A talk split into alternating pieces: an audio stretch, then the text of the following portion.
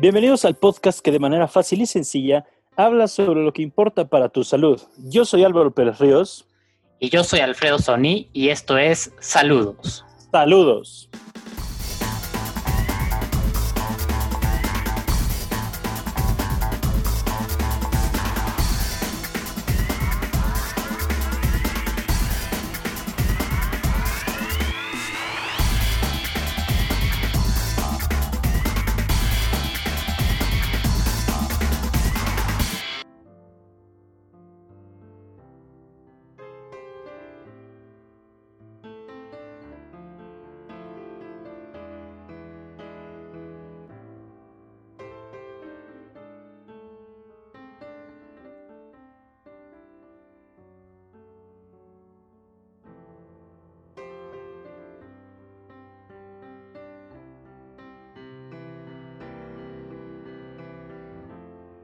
Muy bien, saludos a todos. ¿Qué onda Álvaro? ¿Cómo estás? ¿Qué tal Alfredo? Qué gustazo tenerte aquí otra vez, caray. Así es, con toda la actitud, empezando la semana y pues conversaciones muy interesantes, ¿no? Oh, sí, vaya, estamos emocionados. Bueno, no sé tú, pero yo estoy emocionado de este nuevo capítulo. Yo también. La verdad es que creo que hemos avanzado mucho y han estado muy interesantes. En el último estuvimos eh, tomando los, los datos, ¿no? Súper interesantes, los facts de, de cómo está la cuestión de la salud, ¿no? Ahí están saliendo cosas más interesantes. Y pues con el tema, ¿no? De que ya la próxima semana cumplimos un año en pandemia, mano. Qué cosas, qué Oye, ¿cómo se pasa el tiempo, me cae? Sí, no, está, está muy cañón, ¿no? Eh, ya estaremos platicando más de eso, pero bueno, ¿no? Eh, al menos como lo hemos dicho hasta el cansancio, nos agarramos de este año para voltear a ver a, la salud, ¿no? Y ver qué es lo, de, lo que de verdad importa, ¿no? Porque ahorita ya es pues, un año con la economía parada y estamos viendo las consecuencias, etcétera, ¿no? Se puede muy duro. Entonces, este, pues ahora sí queremos platicar de qué es, eh, pues seguir platicando, ¿no? De lo que habíamos dicho de los factores de riesgo, Oye, pues básicamente de lo que hemos venido platicando estas últimas tres, por lo menos dos, tres ediciones. Claro, ¿no? Que, es la forma en la que estamos abriendo esta, esta temporada, ¿no? Ah, este, con, todo. Con todo. Pero bueno, ¿no? Eh, tomando en cuenta, eh, resumiendo todo lo que hemos platicado, de lo que hemos hablado es qué hace que una persona sea saludable y que otra persona no sea saludable, ¿no? O porque no es necesariamente enferma. Entonces aquí hay otro, otro, o sea, son los factores de riesgo, pero hay otro concepto que tomamos que son los determinantes de la salud.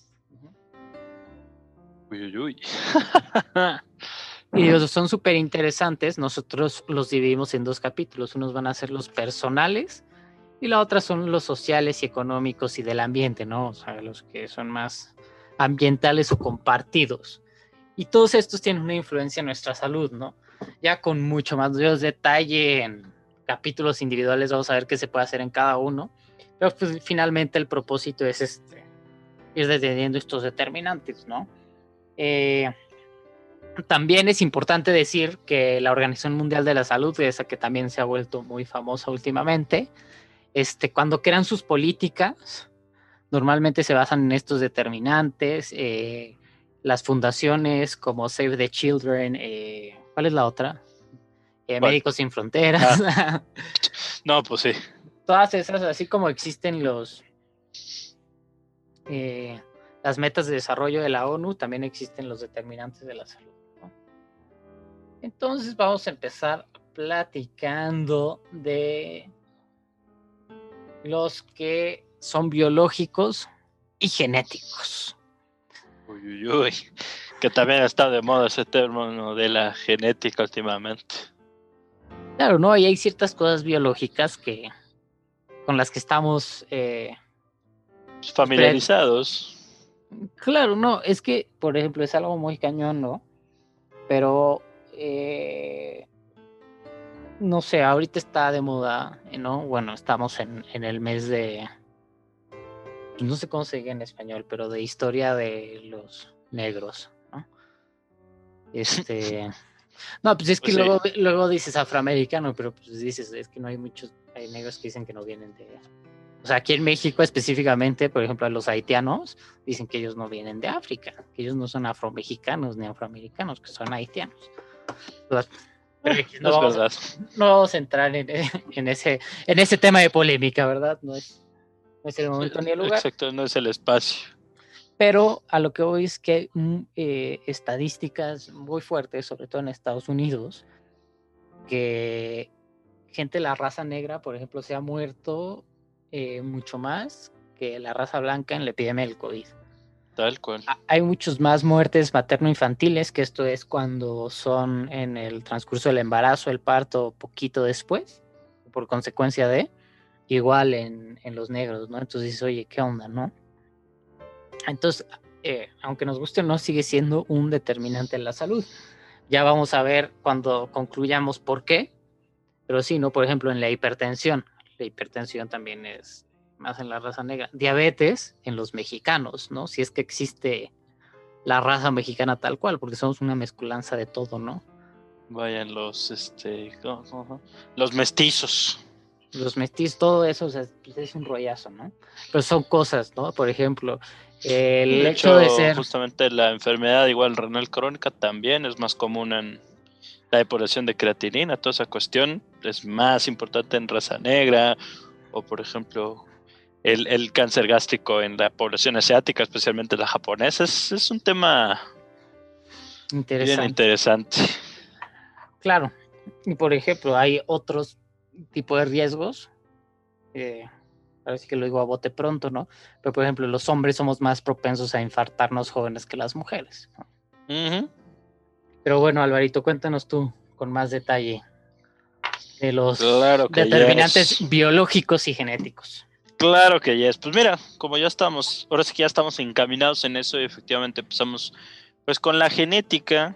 La genética, como bien les había yo dicho, ahorita está muy de moda por, digo, por muchos temas y por lo que ustedes quieran, pero pues la genética es un tema a lo mejor medio escabroso, medio desconocido para para la gran mayoría, porque pues evidentemente es un tema nuevo, es un tema así que, que a lo mejor a muchos les parece complicado, les parece difícil, pero pues, realmente no hay que tenerle miedo, es algo bastante, sí que sencillito y carismático. Eh, bien, realmente aquí lo que nos interesa que ustedes sepan de la genética, pues no es una, no una clase de genética, pero cómo influye esta genética, porque sí influye, como ya habíamos mencionado algunos casos, en que podamos o no desarrollar una enfermedad. O sea, puede ser bien tanto un factor de riesgo como un factor protector. Por ejemplo, los, ejemplos que dijimos de que la raza negra es más susceptible a cierto tipo de enfermedades, por ejemplo, como la hipertensión, eh, la, enfermedad renal crónica o las lesiones renales agudas. Eh, su, de hecho, su tasa de filtración se mide diferente, dado que, por ejemplo, ellos eh, producen, es decir, el, riñón, uno de los productos de desecho que, que digamos, filtra, es la famosa creatinina, se utiliza para medir cómo está funcionando el riñón, debido a sin tanta explicación, pero por ejemplo en la raza negra se depura mayores cantidades, entonces se calcula de manera diferente, entonces son, son temas interesantes, como igual les mencionaba, por ejemplo, los, curiosamente, los, los, latinos, especialmente por ejemplo los mexicanos y por ejemplo los isleños del Pacífico, por su misma genética tienen más probabilidad de enfermarse de diabetes que alguna que alguna otra, eh, vamos a decir, etnia. Entonces, son de esas cosas curiosas, pero bueno, eh, hablando ya eh, propiamente del riesgo genético, pues obviamente es según tu información genética, es decir, tus genes, tus orígenes, vaya, en, en, especial como en México somos mezcolanza de aquí allá, un pegote por aquí por allá, pues evidentemente tenemos mucha más mezcla de información genética, que es la que va a decir si nosotros eh, tenemos riesgo de pues, que nos dé alguna, alguna enfermedad y es normal por el tipo de variaciones, porque evidentemente todos tenemos variaciones eh, en nuestro ADN, si no, pues seríamos idénticos. ¿Estarás de acuerdo, Alfredo? Claro. No, sí es un rollo y justo lo que estaba pensando ahorita que lo decías, es que ya, o sea, hoy en día ya es muy difícil decir que eres de alguna raza, de una etnia o que perteneces a algún grupo, ¿no? En, ese tipo, o sea, ya estamos tan mezclados que, que es probable que se hereden muchas cosas, pero por otra parte, no, o sea, por ejemplo, en la, en la comunidad judía, que sí se ha cuidado eh, mucho eso. Ah, es una comunidad bastante ergonómica, digamos. Pues ahí también hay mucho, eh, hay ciertas enfermedades que son muy características, ¿no? Las autoinmunes. Justo. Y son cosas que no podemos hacer para, o sea, mucho o nada para cambiarlo. Digo, en el futuro parece, parece ser que sí va a haber este de hecho, pues ya se está haciendo, pero bueno, falta muchísimos años. Pues toda la terapia está eh, genética dirigida específicamente para ciertos casos específicos, prevenir ciertas enfermedades. Pero bueno, yo creo que la terapia génica está todavía un poco en pañales, como diría la expresión.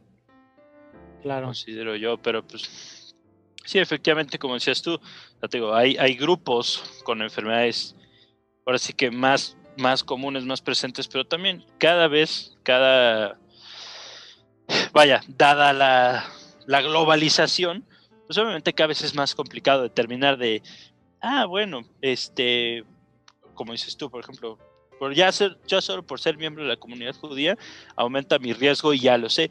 Sí, pero muchas veces no lo sabemos. Entonces también hay otras maneras de pues nosotros poder, digamos, identificarlo o podernos dar una idea.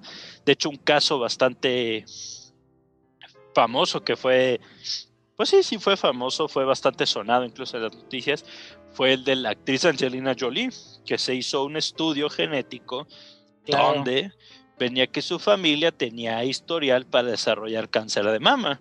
Entonces, afortunadamente cada vez existen más cosas así, pero digo, no, no, no es necesario tener que hacerse un estudio de miles de, vaya, miles de millones de dólares o, cualquier, o así súper extensivo, o también incluso, aunque sea un estudio, ojo, no quiere decir que porque tengas predisposición genética, es decir, que tus genes digan que tienes más posibilidades de desarrollar la enfermedad, puede ser que la tengas.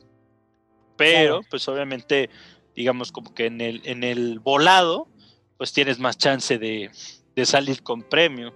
Entonces, bueno.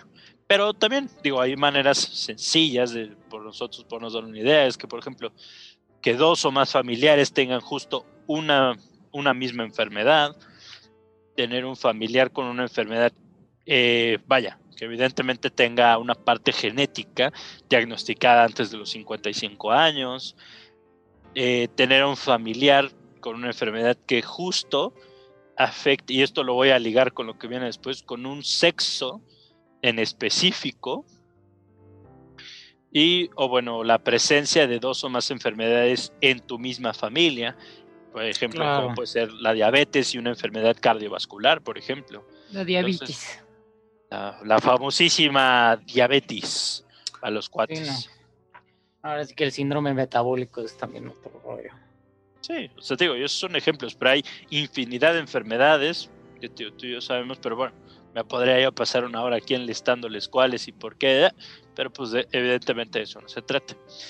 Y ahora bien, regresando a la otra cuestión del sexo, porque les decía que lo iba a ligar, la segunda cuestión que ya platicamos al principio también es el, digamos, el, el género, el sexo, pues también juega un papel importante, como ya mencionabas. Efectivamente, las mujeres son menos eh, susceptibles para desarrollar, por ejemplo, una enfermedad cardiovascular, es decir, una enfermedad del corazón, eh, a una edad joven, por ejemplo. O sea, digamos, ahora sí que nosotros, hombres jóvenes, tenemos mucha más probabilidad de infartarnos, digo, yo no lo quiera, pero que una mujer de nuestra misma edad. Y todo por el simple y sencillo hecho de ser hombres. Digo, también va para el otro lado. También son por cuestiones un poco lógicas, anatómicas y fisiológicas, pero bueno, por ejemplo, por el simple y sencillo hecho de ser mujer, pues evidentemente una mujer su, su riesgo de desarrollar cáncer cervicouterino, pues evidentemente es altísimo, porque, claro, no, cáncer, puede dar. O cáncer de mama, ¿no? exactamente, justo me ganaste el siguiente ejemplo, pero cáncer de mama, característico de las mujeres, también puede ser en hombres. Casos rarísimos, pero se ha documentado. Y de hecho yo tengo el gusto, digo, evidentemente no lo conozco a un nivel íntimo, pero yo tuve el gusto de conocer a un hombre que sobrevivió el cáncer de mama. Y es un caso, vaya extraño, o sea, incluso para los hombres, para las, vaya quienes lo sufrieron, es un caso muy, muy extraño, porque tú como hombre jamás te esperas. Digo, habrá otros cánceres, te digo, exclusivos de los hombres, por ejemplo, el de próstata, pues sí, solamente son hombres, pero, pero vaya, de mama jamás te esperas. Y sí pasa. Entonces, son estas cuestiones que uno, eh, pues ahora sí que por el simple hecho de ser hombre o ser mujer, pues tiene una, una mayor, este, digamos, em, riesgo, un mayor riesgo de que los desarrolles. Por ejemplo, también aquí en México, curiosamente, hay más hombres diagnosticados, sin embargo, en las mujeres es más susceptible que desarrollen diabetes, lo cual es bastante curioso y a lo mejor un poco controvertido ahí, pero pues se ha visto que las mujeres son más susceptibles a esa, a esa cuestión de la diabetes y pues ahora sí que sucede y no hay, ahora sí que no hay forma de cambiarlo, o sea, los hombres son hombres, las mujeres son mujeres, eh, o sea, hablando a nivel genético, entonces pues... Álvaro Pérez Ríos, 2021. No, vaya, es que a nivel genético hasta ahorita no hay forma de cambiarlo, entonces, pues... Hasta que no, no, no, vaya, no encuentren una forma de cambiarlo, pues a nivel genético seguirá siendo y por eso, pues obviamente te, te determina tu riesgo a desarrollar, te digo, alguna, alguna enfermedad. Claro. Simple y sencillamente por el hecho de, ser hombre o ser mujer. Digo, ya dependiendo. Claro. Sí, totalmente. Ahora sí que para resumir, ¿no? Determinantes de la salud o factores individuales pues son, ¿no? La edad, el sexo. O sea, la edad, porque pues, obviamente cuando eres joven, y que es que no eres más susceptible a ciertos accidentes, a cierto tipo de cánceres, eh, etcétera, y conforme vas aumentando hay enfermedades propias, ¿no? Para cada, como, como se dice elegantemente, ¿no? En medicina, para cada grupo etario.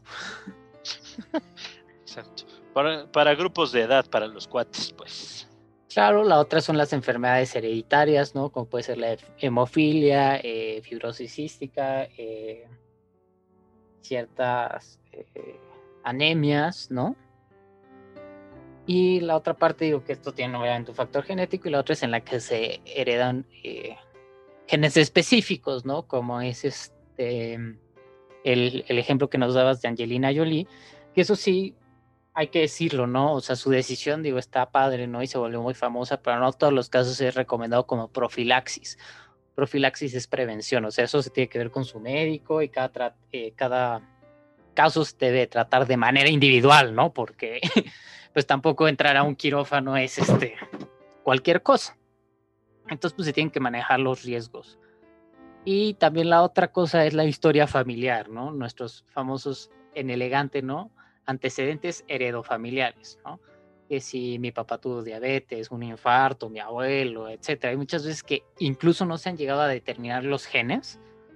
Digo, yo creo que que Álvaro no me dejarás mentir, pero creo que tú y yo vamos a tener la oportunidad de que en pocos años sí nos digan para qué riesgos tenemos, eh, más bien, qué, qué, riesgos tenemos de acuerdo a nuestra genética. Claro. Y, nuestros hijos mucho más, ¿no? No, claro, vaya, ha estado, como decía yo, es nuevo, pero pues ya ni tanto, y la verdad es que ha avanzado a pasos tan, tan agigantados todo este asunto, que sí, no lo dudes, que yo creo que incluso hasta antes de nacer nos harán un screening para saber qué probabilidades tenemos de qué. Y pues ya ahora sí que empezarnos a cuidar desde, desde antes, por mano, digo, para evitar cualquier situación. Claro. Y este, y pues bueno, esos son los biológicos y genéticos. Y ahora yo les voy a platicar un poquito más del comportamiento individual, ¿no? Esto es de lo que más hemos hablado en el podcast hasta ahorita. Y creo que es de lo que estamos más conscientes que tiene eh, o que juega un, rol mayor en los resultados de salud que tenemos, ¿no? Es este súper importante y muchas de las eh, políticas de salud pública que normalmente llegamos a conocer o la salud pública que se ve o que la gente entiende que es salud pública normalmente es en este, en este sector, ¿no? Em, y son como decía, ¿no? Las políticas que conocemos.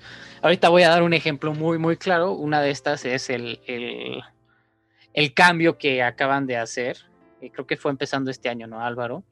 Eh, la Secretaría de Salud aquí en México eh, pues sí, prácticamente empezando el año. Voy a dar un poco de contexto, ¿no? Hay varios, eh, Bimbo, ¿no? Eh, que es una marca de pan muy grande. es famosísima en todo América. Tiene el famoso osito Bimbo, ¿no? Había ciertos, eh, por ejemplo, hay un pastelito de chocolate que se llama Gansito, y pues salía un gansito de personaje, el mamut, que era una galleta, em, vaya, en todos los cereales, ¿no? Que tenían personajes. Y ahora salió la, una norma, la norma 051, si no. Sí, efectivamente, la 051. De la Secretaría de Salud, en la que no podían aparecer caricaturas en.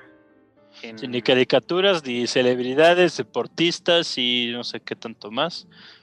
Vaya, que aludieran a los niños, pues. Eh, productos que tuvieran dos sellos o más. Ahora, ¿qué son los sellos? Eso está bastante bien. Creo que eso empezó el año pasado. bueno, ya eh, llevaba más tiempo, pero sí ya se hizo, digamos, oficial. Entonces, aquí lo que sucedió es que antes eh, se empezaron a etiquetar todos los productos con cuánto sodio, azúcar, o sea, su contenido nutrimental y te daba porcentajes de cuánto consumías. El exceso de calorías, todo eso. Ajá, pero se podía disfrazar mucho, ¿no? Porque, o sea, en varios productos ponían este, no sé, eh, por porción y abajo en chiquito trae 30 porciones. Ah, claro, sí, o, porción de 100 gramos, sí, sí, ya no es mucho, pero eran, exacto, 20 porciones. No, y cada refresco, o sea, si veías a detalle, traía casi todo el sodio y azúcar que podías consumir en un día. ah, sí. Sí, no es una, como dicen, una barbaridad. Entonces, pues a partir de este año, se, o desde el año pasado, se empezaron a poner sellos de exceso de azúcar, exceso de sodio, exceso de grasa, exceso de grasas saturadas, etcétera. Entonces eso ayuda un poco, ¿no? A que, a que te impacte más, ¿no? Lo que compras y lo que comes. Entonces, pues está, está interesante ese, ese asunto. Incluso hasta elegir mejor, digamos, qué opciones prefieres. Claro, pues estas son de estas políticas en este aspecto de nuestros comportamientos, ¿no? Y como lo hemos dicho hasta el cansancio, estos comportamientos son la dieta y la nutrición, justamente, aunque es donde se hizo esta, eh, esta intervención de salud pública. La actividad física que hacemos, ¿no? Que es algo que está en nuestras manos, ¿no? Por más complicado que sea eh, nuestro traslado o así, pues intentar subir escaleras, no estar parado todo el día, o sea, algo se puede hacer, ¿no? El domingo salir a caminar, etcétera alcohol y cigarro, ¿no? Mantenerlos bajo control, nada de cigarro y poco alcohol. Y pues otras medidas, que, esas sí no hemos platicado, pero son higiene personal, ¿no? Que también con la pandemia se han vuelto, no sé si has visto los memes de, oigan, ¿no creen que era muy antihigiénica la vida antes del COVID? Sí, por supuesto que he visto. Y pues en nuestro, en nuestro caso, pues sí, o sea, o sea, yo siempre como médico llegaba a lugares y ves a la gente que no se lava las manos, gente toda acumulada en un lugar con las ventanas cerradas en época de gripe, yo sí decía en él. No, o sea, los, aires acondicionados. O sea, sí. Pero, pero vaya, ese es. Es todo un rollo. Y pues aquí es. Es todo un tema. Porque por una parte, como le decimos, esto es nuestro comportamiento individual, ¿no? Y depende de nosotros qué compramos, eh, qué preparamos, qué comemos, cuánta actividad física hacemos, etc. Pero vamos a ver justo en el próximo capítulo cómo hay muchas cosas del ambiente que pueden influir cómo nos comportamos. ¿No? La presión social para probar un cigarro, para tomar, eh, justo que nuestro trabajo nos quite la, la, mayor parte del día, que no podemos hacer ejercicio, que sea mucho más fácil conseguir eh, comida chatarra que, comida saludable. O, o, no sé, voy a poner ahorita dos ejemplos, ¿no? El lavado de manos.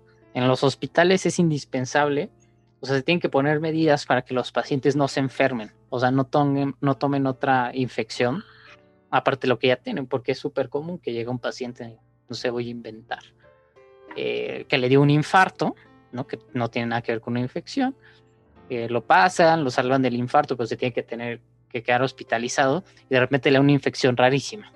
Normalmente eso pasa porque no se tienen los cuidados en el hospital, te tienes que lavar las manos y así. Pues una vez estaba viendo un estudio que estaban viendo en un hospital por qué los doctores no se lavaban las manos y en la administración estaban vueltos locos, ¿no? Buscando todas las razones y diciéndose unos a otros, ¿no? O sea, si el dinero son doctores, enfermeras, gente educada. Y cuando se dignaron a bajar, se dieron cuenta que no había lavabos en ese piso. Entonces, pues dices, puta, qué flojera, ¿no? Cambiarme de habitación y subir y. ¿No? Sí, claro, y venir y pues ya mejor así como que nadie vio, nadie supo. Y... O la otra es este. La dieta, ¿no? Que muchas veces en el súper, cuando va saliendo, donde se te antoja todo, que ponen? Los dulces, las papitas, ¿no? Los refrescos. Sí, claro, hoy es lo, más fácil para, para conseguir fácil y rápido y pues sale peor. Claro, y han visto, por ejemplo, hicieron en, eh, si no me equivoco, en el distrito de Chicago, en las escuelas públicas, eh, había todo un tema, ¿no? De, de, hasta qué punto llega la libertad del ser humano, ¿no? Porque decían, oigan, vamos a quitar toda la comida chatarra de las cafeterías, como se hizo aquí en México, ¿no? De las escuelas pero allá decían que no, cosa que sí deberían de tener la libertad los estudiantes de que si querían comer porquerías, pues así fuera. Pero lo que plantearon después de mucho, de muchos tejemanejes, como dirían las abuelitas, fue cambiar el orden en, el que estaban los alimentos y pusieron los alimentos este, saludables al principio, las manzanas, las frutas y así, y la chatarra al final, y pues empezaron a comer mejor. O sea, como cosas tan absurdas como eso. Pero bueno, ya estamos cerrando, ¿no? Eh, con nuestro comportamiento individual, ¿no? Entonces estos son como los que giran en torno a la persona, ¿no? O, individuales. Normalmente hay unos que no se pueden cambiar, pero se puede hacer algo para reducir el riesgo, ¿no? Como, eh, como en el caso del que tengas genética de cáncer, bueno, pues si no te expones tanto al sol y tienes antecedente de piel vas a reducir el riesgo pero hay que decir que es complicado, eh, así como conclusión, sumar y restar eh, estos, estos riesgos, ¿no? Porque si nos podemos a sumar, ¿no? Como, oye, es que como de la fregada, no hago ejercicio, fumo y además a mi papá le dio un infarto, soy hombre y así, pues evidentemente no te va a dar, vas a decir, no, bueno, 99% me va a dar un infarto el próximo año, ¿no? Pues no, así no funciona. ¿no? Es muy complicado como que sumar matemáticamente todos estos riesgos, pero sí hay que decir que hay ciertas sinergias y se combinan, ¿no? Y se potencian, ¿no? Evidentemente si eres obeso y fumas y además tienes antecedentes de infarto, pues le, digamos que le estás echando leña al fuego para que te dé un infarto pronto, ¿no? Tampoco hay que hacernos, hacernos güeyes, ¿no? Y pues bueno, eh, con esto ya llegamos al final de este capítulo. El siguiente me encanta porque van a ver de todo lo que influye en nuestra salud y a veces ni lo sabemos. Y es parte por lo que sí me apasiona esta carrera. y, y, pues nada, recordarles que estamos en Instagram, ¿no, Álvaro? Facebook. Nuestras redes sociales, nuestro blog también. El blog. Se, se pone cada vez más, más interesante vayan compartiendo con, con quien crean que les puede servir este capítulo, sus papás, sus hermanos, amigos, primos, su abuelita, quien crean que pueda aprender algo nuevo y que quiera mejorar su salud. Este, escríbanos, ¿no? De qué quieren que les hablemos, si quieren que entrevistemos a alguien, ¿no? Tenemos ya toda una temporada planeada para ustedes con herramientas de cómo atender todas estas cosas para que tengamos una buena salud y sobre todo porque es importante tener una buena salud. Y, y pues nada, algo que quieras agregar, Álvaro.